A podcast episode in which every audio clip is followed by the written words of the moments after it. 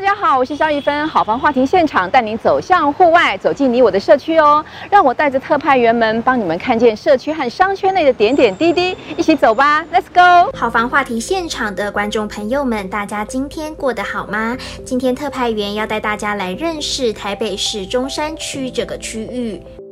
中山区位于台北市中心偏北，北边为士林区，东边为松山区、内湖区，西为大同区，南接大安区与中正区。此区因孙中山曾于中正区美坞府休息，也就是今天的国父史迹纪念馆，为纪念他因而得名。中山区靠近台北车站，是较早开发的台北城区。中山北路贯穿此区，沿着中山北路有银行与许多旅馆，为台北市最具代表性的南北轴线，进而衍生出此地特有的条通文化。区内地标建筑为中山足球场、台北市立美术馆以及圆山大饭店，而代表景点则有临安太古厝、新生公园以及大家河滨公园等。曾经红极一时的弯腰油桶也位于此区。中山区在基隆河以北的部分为大直，是台北市自一九九零年代中期以来新兴起的高级住宅区。二零一零年，台北市举办台北国际花卉博览会，而制定区花中山区为蝴蝶兰。台北市政府民政局也特别制作区花板门牌。此区的医疗机构则有台北市立联合医院及马街医院等知名医院，教育方面更是不胜枚举，从国民小学、国中、高中到大专院校，中山区都有非常多的选择，像是知名的国立台北大学、实践大学以及大同大学都位于此区。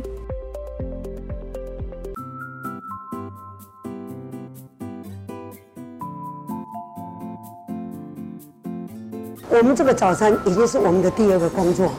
其实你我们这店整个店里面的哈，清晨都有一份工作是送报纸。我们都我们每一个，你刚看到我们每一个都是送完报纸再回来开这一家早午餐店。那会这么做是因为我们一直想说，呃，柯 P 有跟我们就跟我们来我们这个行业说。这个报纸已经每况愈下啊，这个也是事实，一切都是医化。那我想说，我做报纸已经五十年了，啊，这些小孩子也跟着我跟都是数十年的了。那想说啊，总不能就这样结束。好，所以呢，在灵机一动，就想说好，就来弄一个弄一个早餐店。那时候还没想到说是午餐，结果越弄越哎，好像有心得了，哦。尤其是啊，看这这个图片，我一开始我我对吃吃的也是外行，啊，但是呢，就是尽量去学，再怎么样看图说故事是最简单，所以有有到处去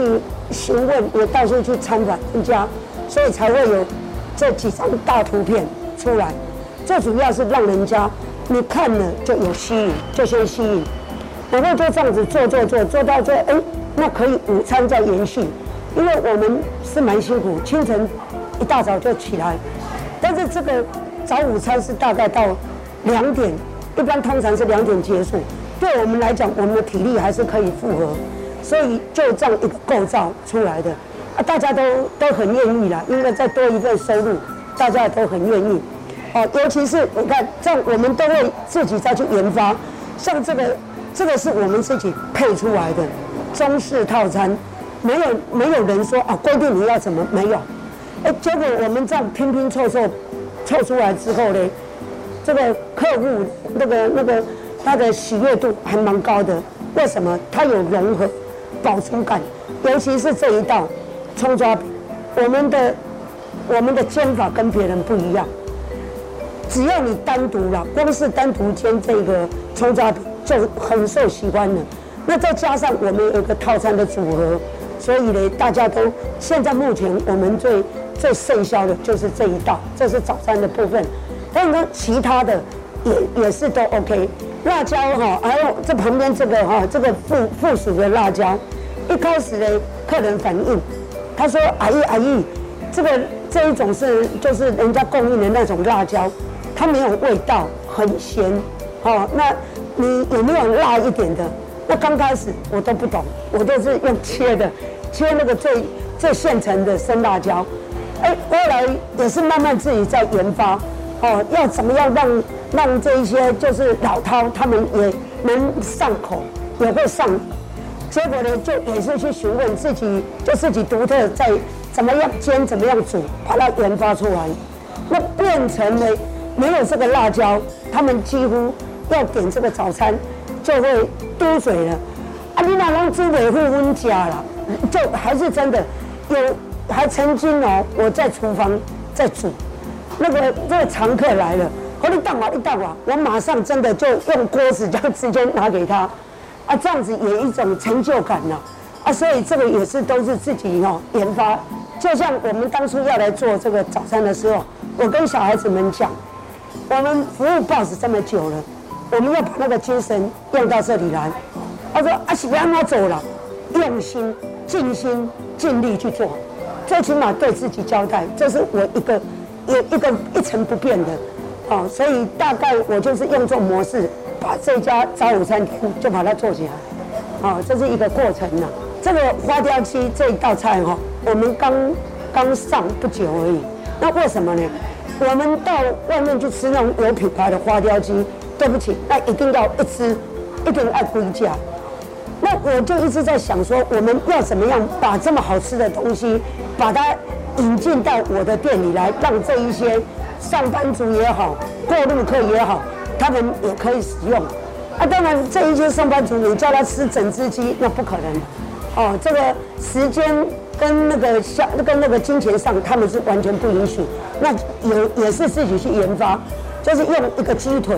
啊，用一个鸡腿做一克，让大家来使用，哦，那配菜方面，在最主要，我有饮料也有水果，让你觉得说，哎，我就像在家里一样，哦，饭后水果啊，也有一点茶点这样。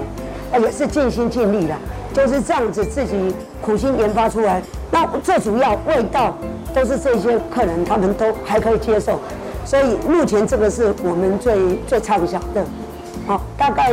都是要用心了，用心用力哈啊，尽心尽力。最主要我的东西绝对不是说啊前一天就煮好的，没有，我都是现煮的。这个也就是客人哈他们所能接受的，因为你东西。是不是现煮的？我们在吃的人一定马上可以感受得到。那这一点哈，呃，应该是说赢得他们的信用了，赢得他们的信任。那我们就只有尽心的来做，大概就是这样。我会不断的哈，为什么？你说今天我这边已经经营十几年了，这一一一转眼就十几年了。那一天跟房东在算，哎呦，哇，真的我是真的做了十几年。那这十几年的客户呢？你总不能一成不变嘛。啊，所以我未来我一定都会都会把它呃一直换新嘛，就是有新的东西，有新的新的那个品品相，我都会让我的客人哈来接受，这是我我的想法啦，一直想说做一些研发出来的新东西，哦啊让他们分享这样，我还想做二十四小时，我我还想做二十四小时，只要有那个场地，那让我大概这个橱窗可以的。我我一定会来做，哦，因为呢，我们这这个地缘这个地方二十四小时的很少，哦，那为什么我会有这种想法？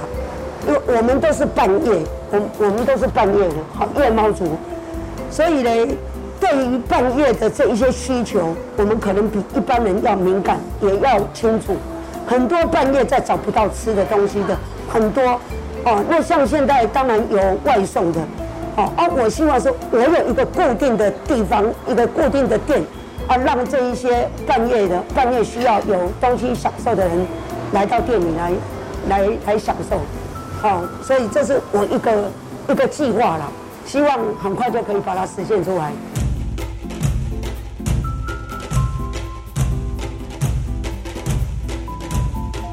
我现在要做中式套餐吗？对。在当初推这个套餐，是因为上班族我们这边很多都会吃单点单点的单点葱抓饼啊，单点萝卜糕，还有单点的那个猪排或荷包蛋，然后我们就干脆想说把它组组组装起来，做成一个套餐，提供给消费者这样子。对，这个温度一定要够，因为这种中式套餐的东西，大家都要吃要酥要脆。对对，然后一定要温度够要够，它才会有它的才会上色，然后整个整体上看起来色泽才会好看这样子。然后食材也是要要要注意一下要鲜肉顺序，因为像那种要要酥要脆，比较要需要一点时间。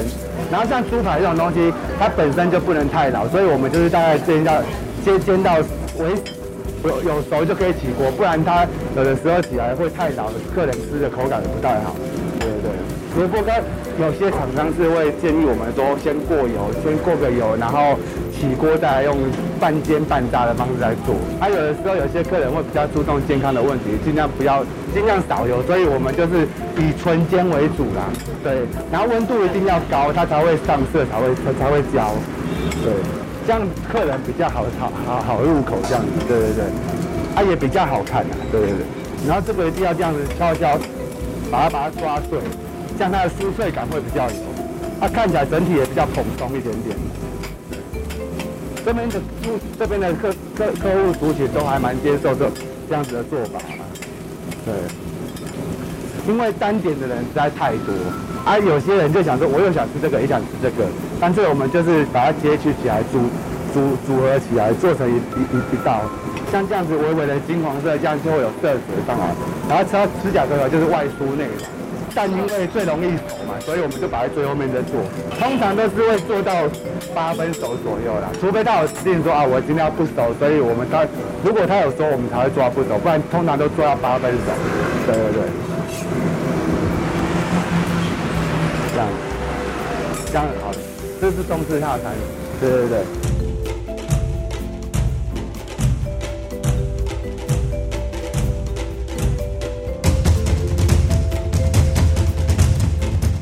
现在做的是那个我们店的这个花蛋花雕鸡腿饭，对啊，因为当初会做这个菜是因为我们一起去吃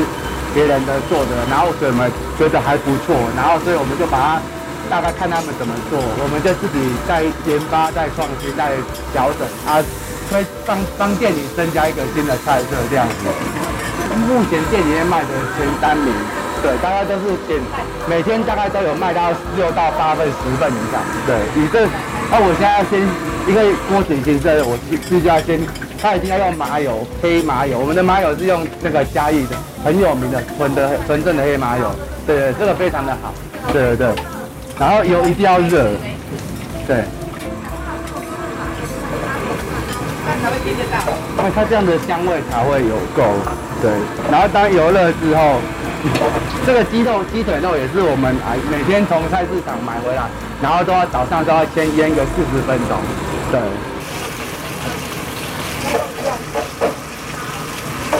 然后因为它经过它的麻油高温拌炒之后，让鸡肉加速熟成，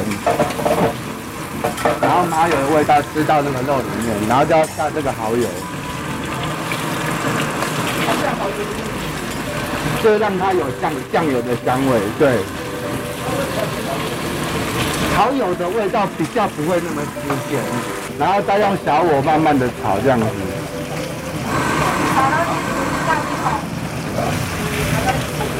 然后大概差不多到六七分熟的时候，我们再加先加洋葱跟跟彩椒下去配它颜色。对，我们的做法比较不像外面的大餐厅啊，因为毕竟我们就是自己慢慢独创出自己有一套的料理啊，然后只要客人接受的，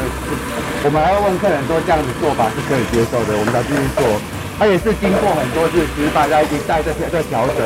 对对对，然后再加一点点水下去让它收汁即可。收汁的部分，就是因为我们每一份抓起来的量大概有一点点水分，我们就它可以可以起锅了。啊，等它起锅之前，再把这个花椒酒把它加下去。对，因为我们都是个人的餐，所以我们都是 一份一份这样在做，那个酒也不能太多。对，然后要让然后这酒下去之后，再开大火，让它有。挥挥发那个酒的香气，我们也是试了很多次才创造出这样口味啦，然后抓到就是比较适合我们这附近的上班族的的胃胃口这样子，大概就这样子。对对对，有点水分这样子，这样就可以起锅了，就是，这就是我们个人餐的花雕鸡腿饭，对对对。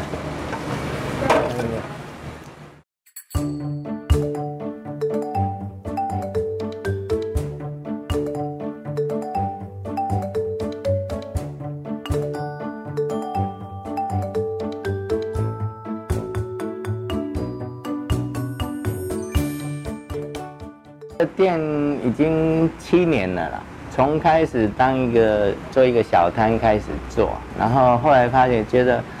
这也是一个兴趣啦。尤其做餐饮的东西，一定要觉得说，哎，这个有兴趣的东西，你自己做起来才会做得很愉快啊。那因为我本身也喜欢吃一些甜点，然后我就把每一个每一道所有我想吃的，然后就很用心的去说。像煮给自己吃，煮给家人吃，那每一个客人都像我们自己人一样来招待的话，应该客人会吃得蛮愉快的，蛮喜欢的。后来慢慢等于是从七年前开始慢慢经营到现在这个店，嗯，坦白讲也是蛮辛苦的，不过也是做得蛮愉快的。所以工作就是要做得愉快就好了。哈哈，我所有的配料，第一个。呃，我用的原则上是以台湾的原料为主，啊，像我用的，我们豆花最常用的就是花生。那很多人可能不一定了解，台湾最好吃的花生是在宜兰，好，这个是宜兰花生，它颗粒比较小，可是香气很浓，然后花生有花生油脂，啊，那个香气跟那个油脂，这是宜兰花生是，成本也很高了，很贵。那再来就像就举几个配料哦，红豆，红豆也是台湾的一个特产。那我一定选那个屏东万丹的红豆，哦，它颗粒不一定要很大，大颗不一定好吃，可是一定要是本地台湾的，绝对不要买进口的，进口的红豆不好吃。那像我们还有一个招牌就是芋头，那我选的芋头，因为季节性，像最近开始。呃，我们大甲芋头已经快没有了，哦，这个季节性到这个芋头过了清明以后，前后到端午这段时间，呃，大甲芋头已经到尾声，然后到尾声以后，我们就会开始换南部的，那南部就是用甲仙的芋头，这个都很难找得到了，而且价钱也很贵，所以这几个配料主要我都会选择比较优质的。就是说产地也好，然后，呃，真正口感好吃，即使是同样的一个产地，我们会挑最好最好的料来卖。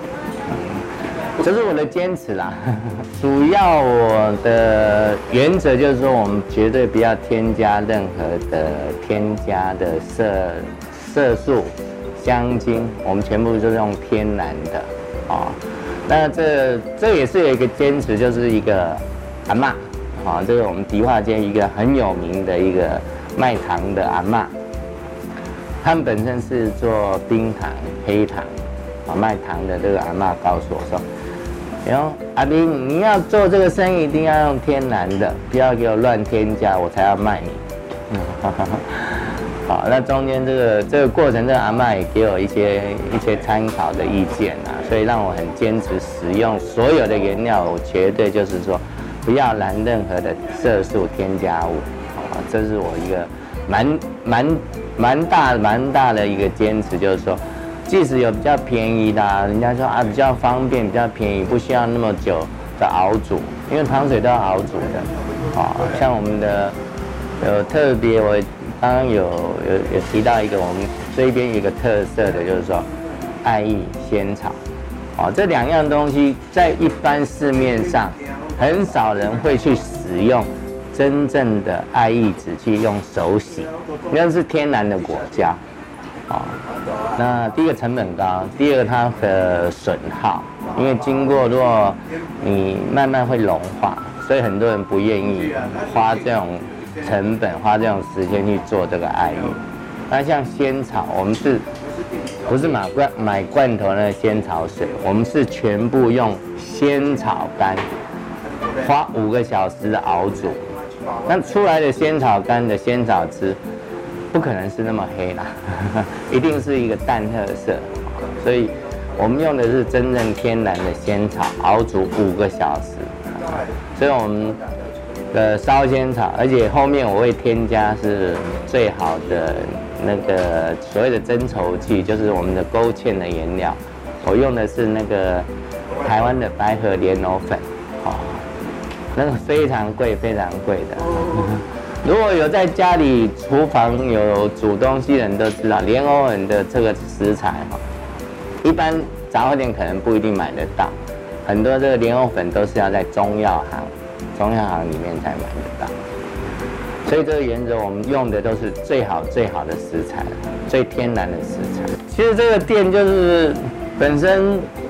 呃，我也蛮喜欢老老房子。那刚好有这家老房子，这家房子其实已经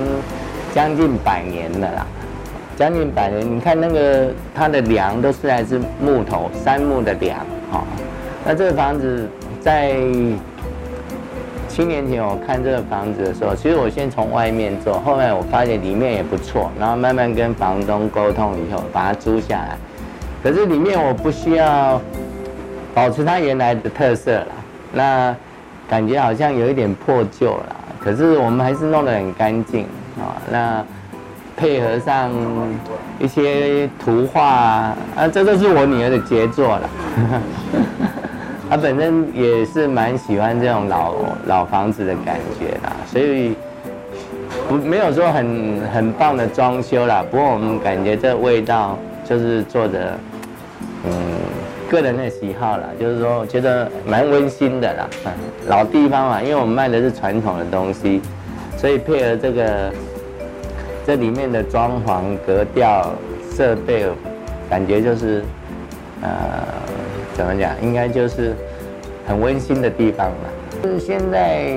所谓连锁店，很多人我坦白讲，我看外面很多，不管是饮料店啊，或者是任何餐厅啊，都是走连锁的路线。那其实连锁不一定不好，可是你要做连锁，你要把它的食材的品质控管啊。如果我要连锁店的话，你一定要一定要。按照我的 SOP，什么东西该煮多久的时间，什么食材要用什么样的食材，要花多少的时间。其实这些只要你按照这个做，应该可以控制得很好。不过一般现在我感觉啦，很多连锁店就是就要，哎，不要说骗了，就是赚一个加盟金，然后就是让它自生自灭了。这我比较没兴趣啦，不过我还是把自己的店搞得，呃，就是就是当成就是说，哎，兴趣，兴趣才经营啊。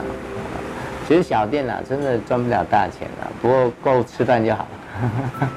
其实这里辛苦倒还好啦，哦，那我是觉得这里最最多的就是说，嗯。看到每天客人来来进进出出，然后很多客人都现在是老朋友了，都是老客人。有人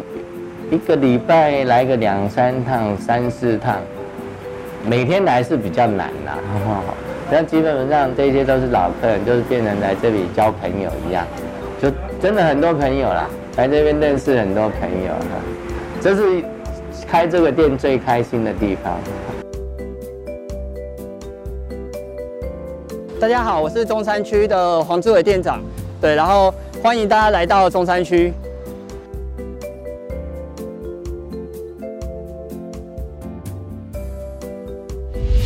中山区因为其实它是地点非常便利的地方，它不管是要到台北市任何地方，它都在中心点。然后再来的话，就是中山区这边其实它有很多，对不对？很多的美食，然后包含交通，对，包含那个办公，对，比如说像中山捷运站，它就有很多百货公司可以逛，然后像。晴光那边，它就有那个很多的像晴光商圈，对，它是可以去早市晚市都可以去逛的。然后像松江南京，它又是属于偏向办公的商圈，所以中山区它算是一个整个有非常多的人文素质跟跟一些机能都在里面，对，相当丰富的一个地区，包含像就是其实像行天宫也是就是海内外大家都会必必必去的一个拜拜的一个地方，对，然后包含像那个松江南京对办公室那边的话，还有四平商圈也是很多人会去买包包买一些。那些生活用品会去的地方，对，然后像那个中山捷运站，对，就不用多说，中山捷运站三个百货公司，对，星光三月，然后跟那个诚品，对，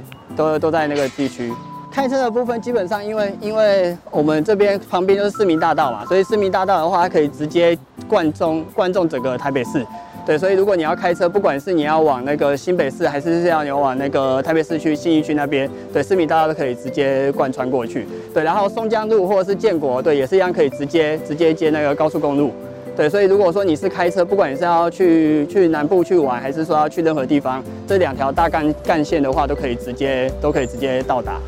对，然后如果说公车也是一样，基本上，呃，南京西路。基本上那个算是主要干线，所以一些大的大的一些呃公车它都会直接去直达，然后当然大部分的还是做捷运为主啦。对，捷运的话，因为基本上这边中山区的它有就是蓝线，对，然后包含那个包含那个淡水线，对，这边的话都是直接贯穿的。像以我负责的地区，大概就是像中山捷运站跟那个松江南京站这个区块，就是沿沿线过去，然后。呃，以中山捷运站来说好了，它的地点真的是非常便利，因为它旁边就是旁边就是台北车站，对，然后而且它双捷运线，对，基本上到哪里都非常的方便。对，然后像松江南京站，它就是属于比较办公型的商圈，对，然后所以那边的话，大部分会是一些办公人潮居多。再往后的话，到那个复兴站那边，对，复兴站那边的话，就是也是也是它有自成一个商圈的地部分。辽宁商圈这部分的话，因为它其实就是有大家知名的、大家知道的那个辽宁夜市。对，所以基本上，如果说你有要去逛街，或或者是有要去消费的话，在辽宁夜市附近的机能是非常的便利。对，所以基本上基本上附近的话，你买附近的房子，对，你就可以食衣住行直接在辽宁商圈那边就可以直接去做。如果以小学的话，就是像我们比较常会去讲，就是像那个长安国小，对，长安国小的话，部分基本上呃也是大家会去指名的一个学区啦。然后再往上的话，基本上就是像大同高中，对，大同国中。对，这个这个的话也算是中山区相对比较比较好的一个学区。对，然后如果说以大学来说的话，可能就要到中山北路三段那边的大同大学那边。辽宁那边的话，因为它算是比较呃商圈现在已经比较成熟了，所以那边大部分都是一些小夫妻，对，可能小夫妻去购买那种两房，对，两房一厅一卫的，或者是那种可能或者那种二加一房的产品为主力。对，然后，然后再的话，像松江南京那边的话，因为它是办公室居多，所以那边其实会有分两种，一种的话就是小套房，对，那边小套房的产品也非常多，就是你在那边上班嘛，所以就会希望说离上班近一点，对，离上班近一点，有的人就会买一间小套房，然后去那边去住，对啊，或者是，或者是有一些是大老板，因为松江路或者是建国那边那附近也蛮多，就有一些知名的豪宅，和包含南京东路，对，一些知名的豪宅也会盖在那个附近。对，一些大老板也会觉得，哎，我在市中心这边住，去哪边去哪边都很方便。对，所以那边的话会是套房跟豪宅会居多。然后在中山捷运站这边的话，因为这边是机能非常的便利，对，它基本上不管你是去火车站，或者是去市林、去新北市，中山捷运站它就是在一个枢纽的位置。对，所以中山捷运站这边的话，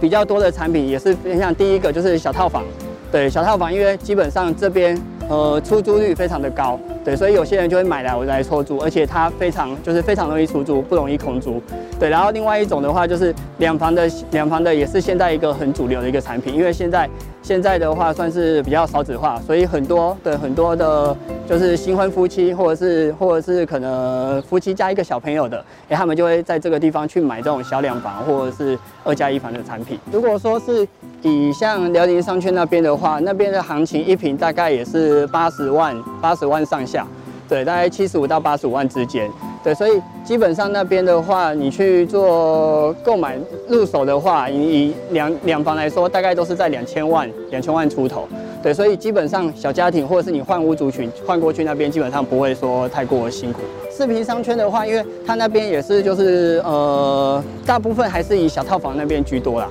对，因为那边的话，那边的话也是比较偏办公办公人潮那里，所以那边到到了晚上的人潮就比较没有到那么多，所以大部分的大部分的人去购买还是以小套房或者是那个小两房为居多。对啊，你说就是你如果要买比较大间的平比较大的平数，可能就要找一些比较中古的一些大楼。南新商圈这部分，因为这边的话，它的产品产品类别也比较比较多元一点啊。对，然后像我们其实现在比较热卖的，对热卖的，不管是套房，对套房的产品，对买来收租的非常多。对，然后小两房，对小两房的产品也是一样，非常非常的热门啊。基本上这个附近，这个附近因为它的机能比较年轻化，对，因为像赤峰街啊，或者是像那个光点那附近，基本上都是都是比较年轻人会去逛的一些那个文创的文创的地方。对，所以。所以包含像星光三月也是一样，哦，都是一些比较偏向年轻人会去逛的地区域，所以里面基本上就会偏向就是像套房，对套房类型，或者是也是那种小小宅啦，对小宅当道，其实就是在我们中山捷运站就会很明显。目前的话，像像以中山捷运站这边的话，指标型个案，现在大家会比较常看到就是 JR 中山站，就是捷运 GO GO 楼上那一栋。对那一栋的话，因为它下下楼就是就是捷运站，对，然后走到公园，走到公园建成公园，只要短短的三分钟，然后也是要走大概两分钟的距离就可以到星光三月，对，然后所以这一栋的话，这栋的话算是我们目前它知名度非常高的一栋社区。像以产品来说好了，中山北路沿线啊，其实大马路上是豪宅，可是它只要进到巷子里面，你就会看到很多的很多的小宅林立。对，小宅林立的，就是很多都是那种，就是建设公司盖起来，它是做那种小套房出租，或者是或者是一般的那种单身的上班族去做购买。对啊，我们里面比较知名的建案，比如说像美丽行馆，对，在中山北路一段，我中山北路一段的巷子里面，或者是像中山北路上的那个乐万，对，这社区啊，或者是像冠德中山，对，这些这些的这些小套房的话，在呃目前中山北路的巷子里面，算是客户知名度非常高，就是以不同的社区来说。然后再来的话，就是像销量房，对，也是我们最近很热卖的一个产品，对，比如说像我们中山北路现在也有像宝格丽这个社区，对，或者是像那个日日甜丁，对，这个这些社区也是现在客户，以前客户可能会觉得巷子里面条通里面可能比较觉得没那么喜欢，可是现在整个条通那个区块它变得非常的非常的很多一些就是美食啊，或者是一些特色店全部进驻之后，对，里面的话客户的知名度都非常高。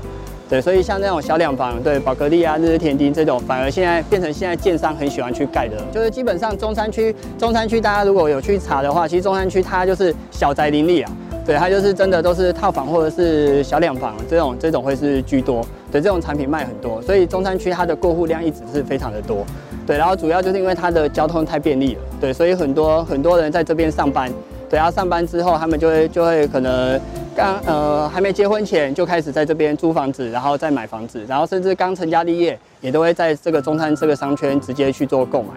对，所以基本上基本上这种小两房或者是套房在中山区的部分，它是蛮普遍的。如果说是以换屋族或者是银发族的话，像比如说呃以中山以中山北路沿线的话，如果你是你要换屋，就是换大间的话。对，换大件的话，其实可以往就是中山中山北路或者是南京东路上面。对，这边的话，它会有比较多那种三房跟四房的产品。对，三房跟四房的产品可以让你去做选择。对，因为它就是就是就是不会说像巷子里面都是那种小套房居多。对，如果说你要换到三房的话，可以朝那个松江南京或者是像中山捷运站这边再去做搜寻。其实以中山这个区块啊，像现在最大最大的 BOT 案就是像双子星啊，对，双子星在市民大道那边，市民大道塔城街那边，它其实就是呃两倍两倍的一零一，对，盖在那边。对啊，你一个一零一盖在那边之后，它基基本上它就会带来很多很多的一些就业机会，然后跟很多的商机就会出现。对啊，我们中山区不管是我们中山捷运站或者是松江南京站，到未来的双子星都只差两到三个捷运站就到达了。对，所以基本上等双子星盖下去之后，你就可以预想得到，哎，之前哈一零一它盖下去周边是变成什么样的机能，然后我们就可以去想象双子星它盖好之后，这边未来会变得怎么样。对，所以所以基本上，中山区或者是那个中山捷运站、松江南京站这边的房价，未来是非常可期的。大家好哈，我是台北市中山区正德里里长，叫吴淑秀霞。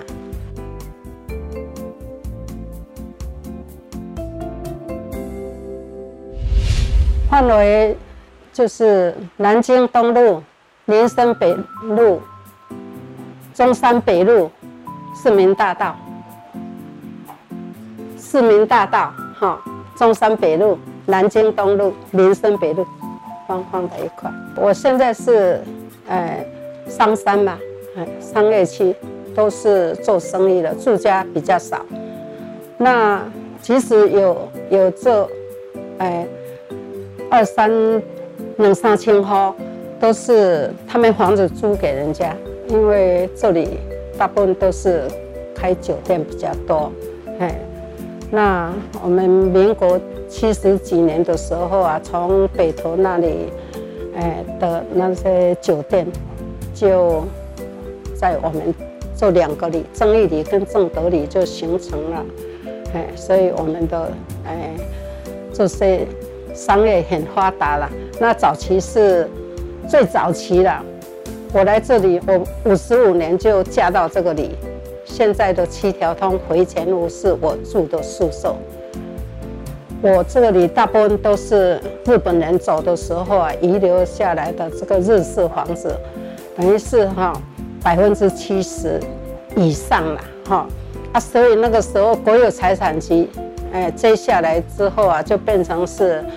土地银行的宿舍，华南银行的宿舍，三商银呐，讲三商银比较快。三商银的宿舍，在我里里面很多哈。那像，哎，像名人，哎，那个蒋经国啊，马英九啊，嘿，都住在我这个，哎，早期都住在我这个里。很多名人呐、啊，名医台大的名医律师也都在我这个里，因为我这边离那个，呃，五院比较近嘛，就是，呃，立法院、行政院呐、啊，都是在，呃，总统府啊，哎，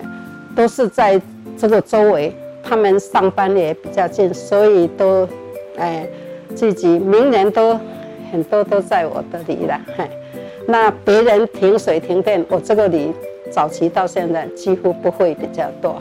因为名人住的嘿，管子也比较大，所以不停水。我们的住家不多，嘿，那虽然是商业区，早期我这个里就有九高经银行、九间银行，嘿，那这个日式的房子啊，就跟到这民国八十三年之后啊，就我们那个换了陈水扁总统嘛，那他讲这个。是跟到时代嘛，那个呃也比较浪费土地嘛，后来就把这些那个嗯公家的这些宿舍了，日日式的这些宿舍，就慢慢卖出去卖出去，那大家都改建了，嘿，那我我现在哎这种房子很少了，还有两间了，嘿，那我当里长的时候啊，我也很尽心在做。我这个民国大概七十六十九年还是七十年，我就到日本去去观光，哎，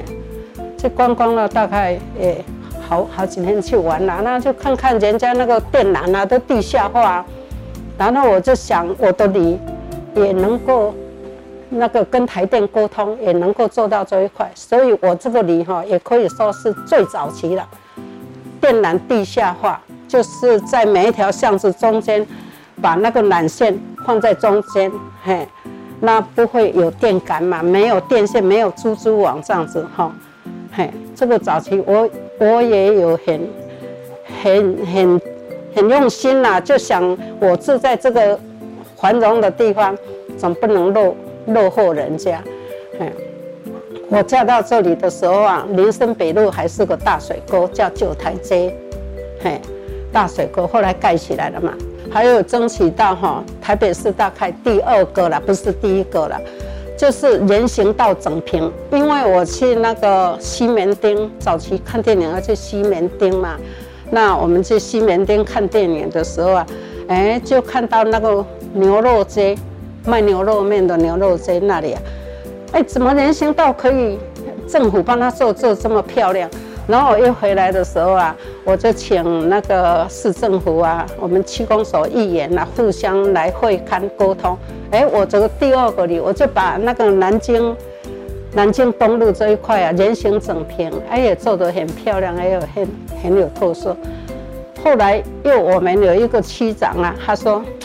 他是他是做工程的嘛，好，叫王王区长，王鸿玉区长。然后他就说啊，你天津街虽然很小哈，但是哈水沟盖起了，两边的人行道哈，也来帮他更新更新做一做，哎，结果也也做得很好。那你说这个哎，就是骑楼底下更新了，我们林森北路也都做了，中山北路啊，南京东路啊，嘿，都都有，